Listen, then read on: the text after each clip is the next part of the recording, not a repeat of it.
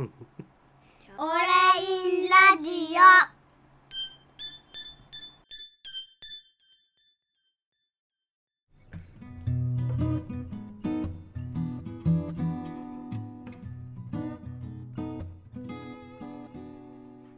はい、皆さんこんにちは。オレインです。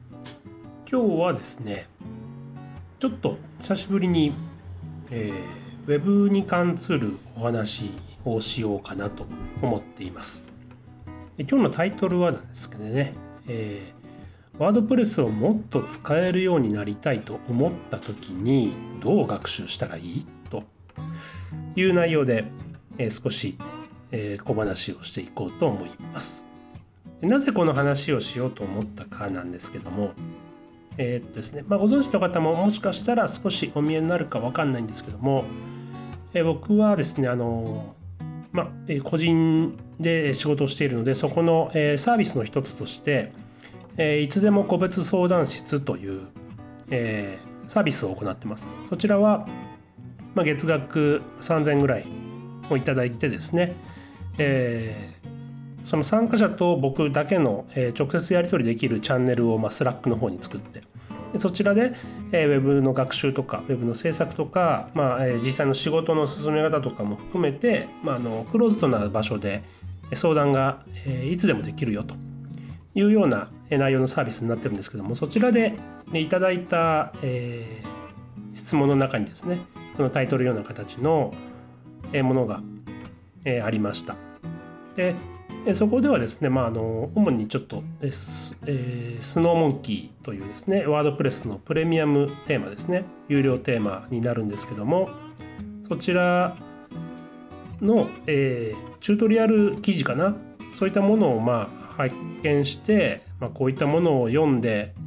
えー理解ができるようになりたいなというような形で、えー添付されていたものがあったんですね。で僕もそれをですね初めて拝見して、え見てみたところなんですけども、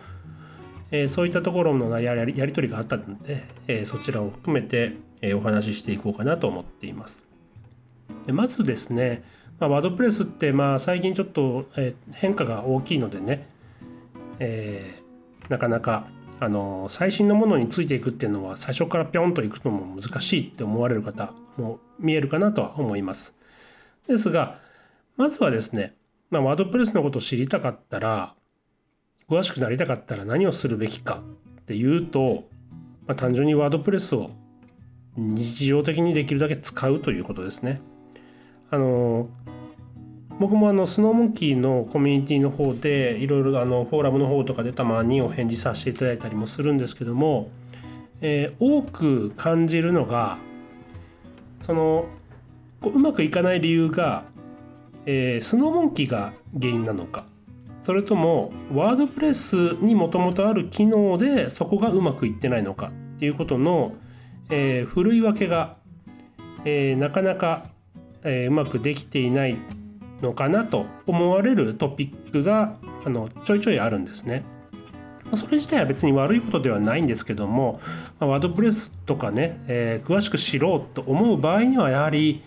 この機能はワードプレスの機能なんだなと仕組みなんだなと。その上で、これは、スノーモンキーだからできることなんだなとか、ま、他のテーマであれば例えばこれはスウェールでできることなんだなとか、ね、認識でできることなんだなとかそういったテーマの、特色が見られるということになるのでそういったその何か問題が起きた時とかわからないことがあった時に、えー原因というかね、えーそういった大元を特定するためにもやはりその、えーうん判別というかそういったことが必要になってきます。ですのでまずは、うん、ワードプレスを使ってみる。でできればですね最初からそういった便利なテーマを使うのではなくてですねワードプレスの標準テーマとか、まあ、他にも、えー公式のディレクトリに掲載されている、えインストールできるテーマがありますよねたくさん。そういったものをどうまずは使ってみるということがとてもあの良い勉強になると思います。というのはですねワードプレスの公式ディレクトリに掲載されているテーマというのは、えー基本的にというか、まあ、絶対そうなんですけどもあの機能というものを持っていません。デザイン的な部分、えーを変更するだけのために作られているものでそうじゃないとあそこに掲載できないようになっているそういう、まあ、あのガイドラインがあるのでね、えーなので、えー純粋にワードプレスの機能をあの使うということができます。ですのであえてその、えー公式ディレクトリで掲載されているテーマを使うというのは純粋にワードプレスの機能を試すとか、えーどういうプラグインをその後つけたらどういう機能が追加されるのかとかいうことをですね、えー確認しながら使っていくことができるのでとても僕は個人的にはお勧めしています。であとは、まあ、当然ウェブサイトですので、えー HTML、CSS でもしくは JavaScript というものがどうしてもあの知識として必要になっていきますがじゃあ前提知識がどこまで必要であればワードプレスのね、えーことを詳しく知れるのってなるとまあ正直言ってその線を引くのは難しいのかなというふうに思います。でまたその線を引くことが必要なのではなくてどんなことをやりたいかというものがあってそれをやれるための技術とか知識があるかって考える方が無駄がないと思うんですよね。なのでまずはやってみるという形でいいと思います。で触ってみたりコードを読んでみたりしてこれはちょっとわからんなとなった場合そこを重点的に学習をされるとかそういった形の方が無駄はないかなと思います。どうしてもあの気持ちとしてはわかるんですけどもまずはね下地をしっかりと、え固めてから階段を上っていきたいっていう、え考えのもとで学習を進められる方も、ま、性格としてあると思うんですよね。それはあの全然間違いではないので、えー自分が信じた方法で進められることが一番の近道だとは僕は思います。ただどうしてもあの石橋を叩きすぎて割っちゃうぐらい慎重な方も見えるのでねそういった場合はまあ一回試してみて、えーなんとなく感覚的にどういったものが必要なのかなというのを事前に知ってみた上で、えー手堅い基礎を作っていくというのはやり方としてはありだと思います。で、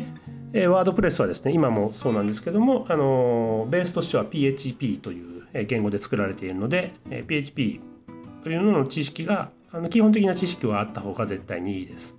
で、えースノーモンキーに関して言うとですねさまざまなフックとか、えそういったものが用意されているのでそういったものを使ってカスタマイズをしていくことがとても、えー便利に使う方法の一つになってきます。ですのでそういったフックのようなものをですね使って何かを出力するとかパーツを追加するとかもしくは、えワードプレスから持ってきているデータを少し書き換えて、えー自分が出力したい形にするとかですね。そういったことが PHP を主に使った、